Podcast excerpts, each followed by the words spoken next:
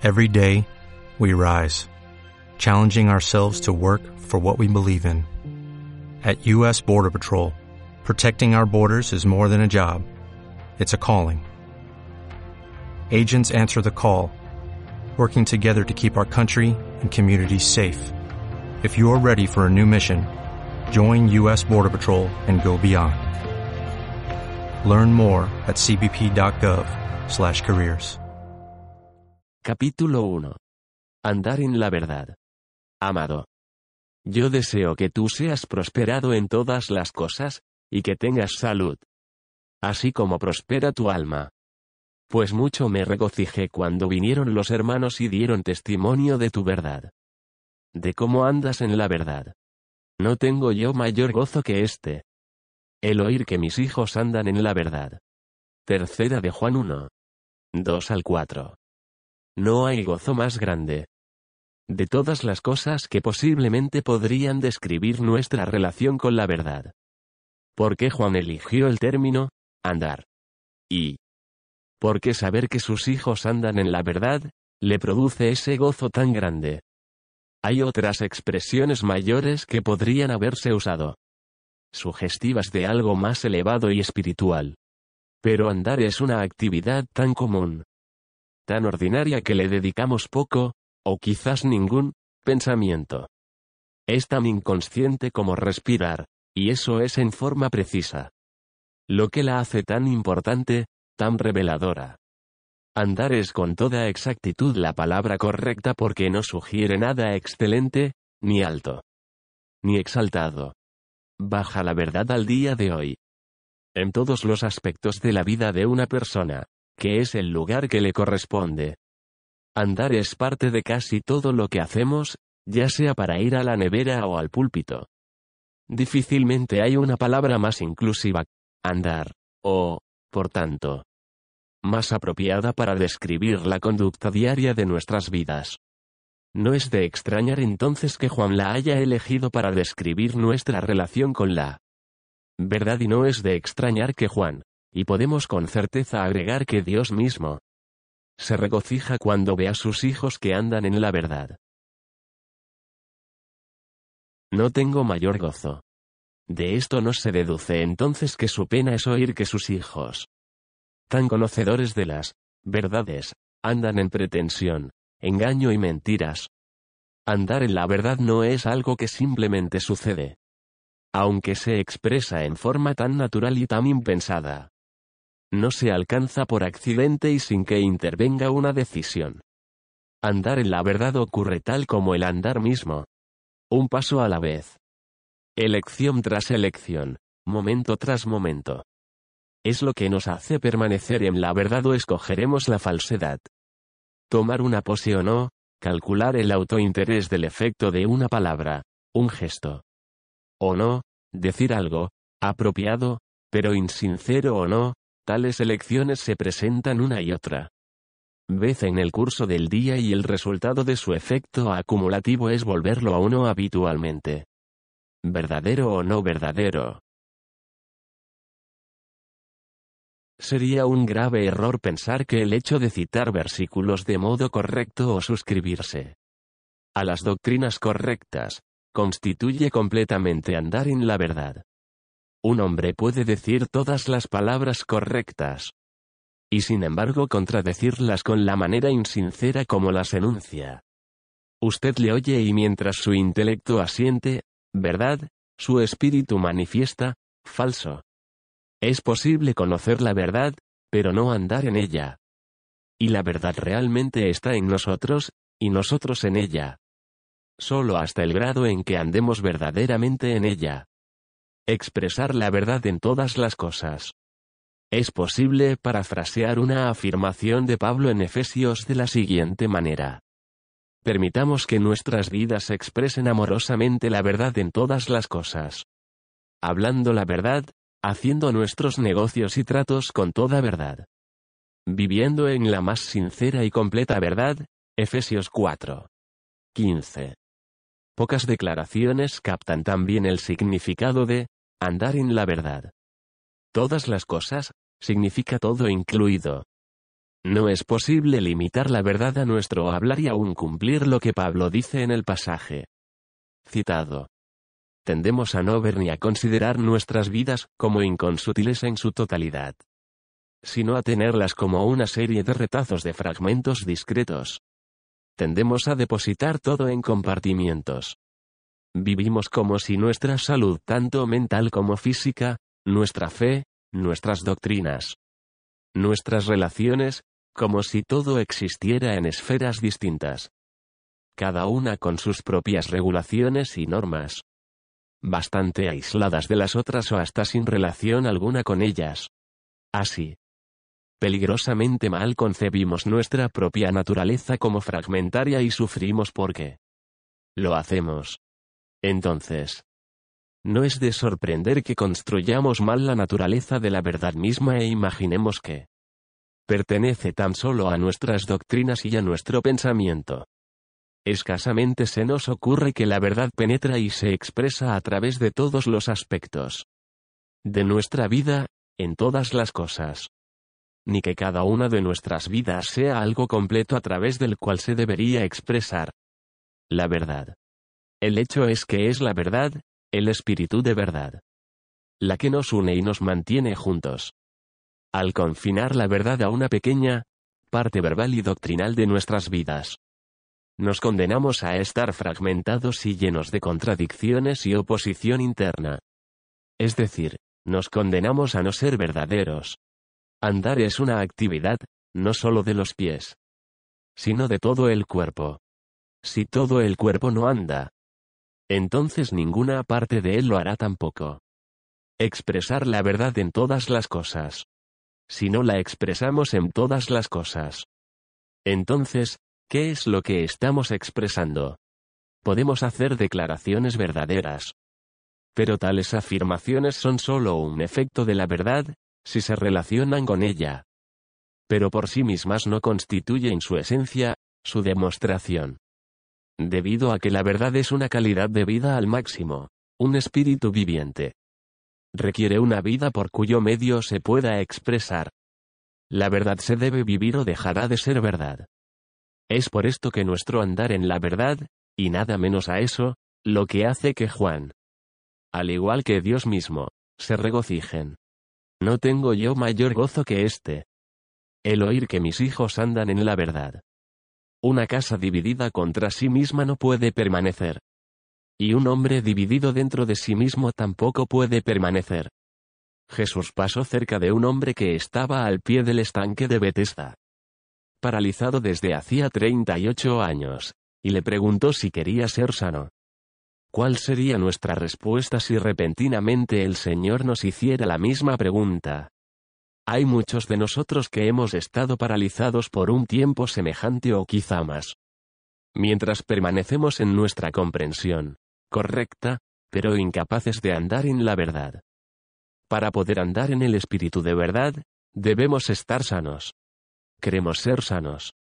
Cuando Dios llega y nos dirige ese interrogante, nos pregunta sobre algo que es mucho más que nuestra salud o nuestra cuenta bancaria. Nos pregunta sobre toda nuestra vida. Queremos que la verdad sea como una plomada en cada una de las áreas de nuestra vida para revelar y corregir toda inconsistencia. Queremos que todo lo que sea falso y engañoso sea removido. De manera que podamos hablar verdaderamente. Tratar con la verdad y vivir de acuerdo con la verdad. Todos queremos andar. Pero, queremos andar en el camino y en la vida. Jesús dijo. Yo soy el camino. Y la verdad y la vida, nadie viene al Padre sino por mí, Juan 14. 6. Para ser sanos. Para poder andar en este camino, no necesitamos clamar. Señor, dame más verdad, sino. Señor, hazme verdad. Enseña a mi corazón a temer tu nombre. Un hombre que anda en la verdad no es difícil de reconocer tienen gran consistencia en toda su vida. Ministerio, trabajo, adoración, matrimonio. Su guardarropa, su dispensario de medicina, y su rostro, no se contradicen entre sí. Esa misma realidad y totalidad es la verdad misma que se hace conocer a través de la vida. de alguien y es algo que se nota. Cuando las vidas interior y exterior entran en unidad. Siempre se va a notar. Esto es la verdad. Esta es la salvación. Una vida libre de las cargas y de las tensiones que tratan de mantener en unidad una vida. Desconectada, de ser una persona distinta en el trabajo, en la iglesia, en el hogar. Y a solas. Pero, si queremos tanta verdad como esta. Queremos tanta salvación como esta. Queremos tanto de Dios. Decir. Amo la verdad.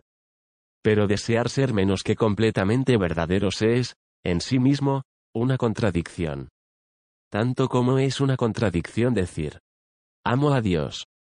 Y sin embargo no amarlo con todo el corazón, con toda la mente y con todas las fuerzas. Nuestro amor por Dios realmente no es más grande que nuestro amor por la verdad. No tenemos más del uno que del otro.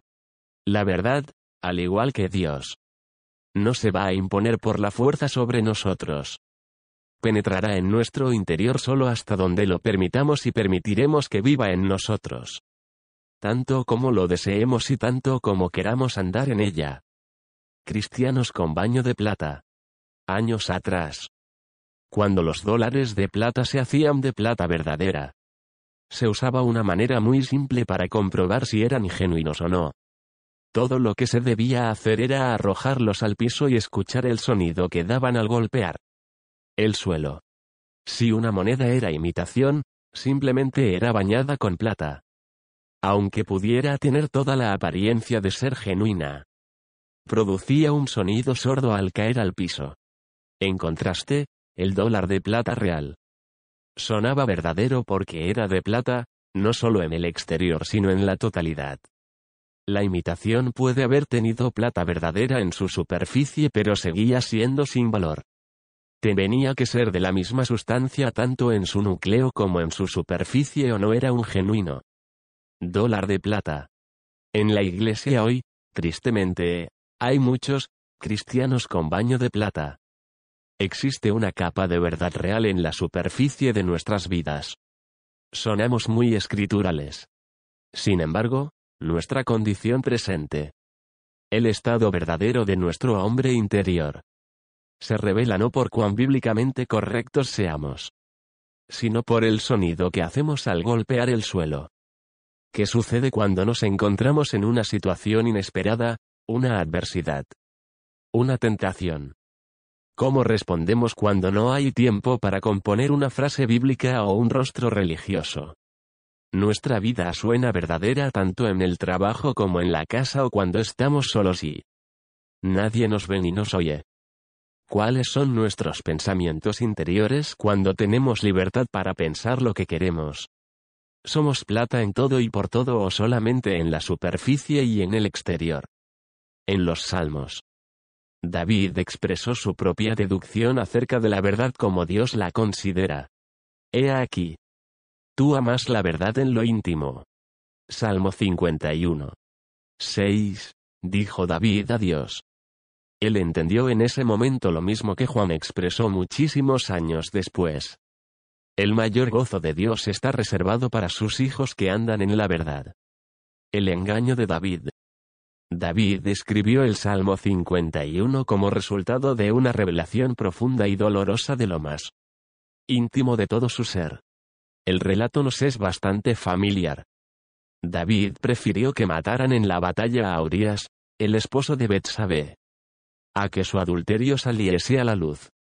Después de un tiempo considerable, el profeta Natán fue a David para confrontarlo. Lo hizo de una manera bastante indirecta, contándole primero una historia. Le cuenta como un hombre rico que tenía necesidad de sacrificar una oveja para dar de comer. A un huésped que le visitaba, le quita la única ovejita preciosa a un vecino pobre. El sentido de justicia de David fue provocado. Y lleno de ira pronuncia un juicio severo contra el hombre rico. Vive Jehová. Que el que tal hizo es digno de muerte y debe pagar la cordera con cuatro tantos. Porque hizo tal cosa, y no tuvo misericordia. Segunda de Samuel 12. 5 al 6. En aquel preciso instante, y no un momento antes. Es que Natán se vuelve a David y le dice, Tú eres aquel hombre. Segunda de Samuel 12. 7. Pasó un tiempo considerable entre el pecado de David y el día en que Natán lo confrontó. ¿Por qué Dios no envió al profeta inmediatamente? Porque le permitió a David seguir en su pecado. La respuesta está en el propio corazón de David y en lo que él necesitó ver en sí mismo.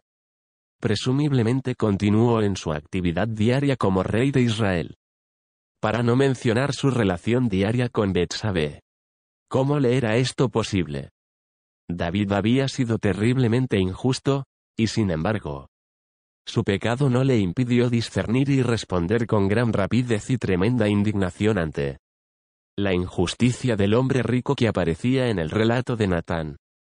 David era un hombre apasionadamente comprometido con la justicia. Mientras al mismo tiempo era injusto en sí mismo.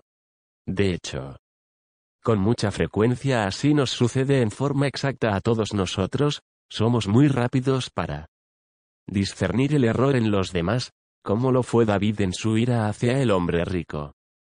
Podemos ser, hombres de verdad, fervientes en lo exterior. Mientras por dentro vivimos una mentira sobre nosotros mismos sin saberlo. Cuando Natán dijo, Tú eres ese hombre. David vio revelada la propia brecha que había entre su hombre interior y el hombre exterior vio un corazón injusto en medio de un celo ardiente por justicia. Esto fue lo que hizo su arrepentimiento tan profundo y tan completo. La verdad en lo más íntimo. Deberíamos orar para que Dios enviara unos cuantos hombres más como el profeta Natán. Y no solamente a nuestro vecino, cuya hipocresía vemos de manera tan clara. Dios desea la verdad en lo más íntimo, y sabiduría en lo secreto. Si no está allí, somos falsos, a pesar de todas nuestras profesiones y confesiones. La verdad es espíritu, tiene que ver principalmente con nuestro espíritu. Nuestro corazón y las partes más íntimas y profundas de todo nuestro ser. Andar en la verdad es andar en y por el espíritu de verdad. Andar en el espíritu significará hablar y pensar verdaderamente. Nunca en oposición a nuestro corazón sino más bien como manifestaciones y expresiones de nuestro corazón. Esto es lo que significa andar en la verdad. Vive Cristo en nosotros. Decimos que sí lo hace, y le decimos a los demás lo mismo. Pero ellos no son movidos ni impresionados. Podemos pensar dentro de nosotros mismos que este es solo un hecho posicional y judicial. Y no un hecho que se experimenta. Sin embargo, esa explicación escasamente nos satisface. Y tampoco a aquellos escépticos e incrédulos a nuestro alrededor.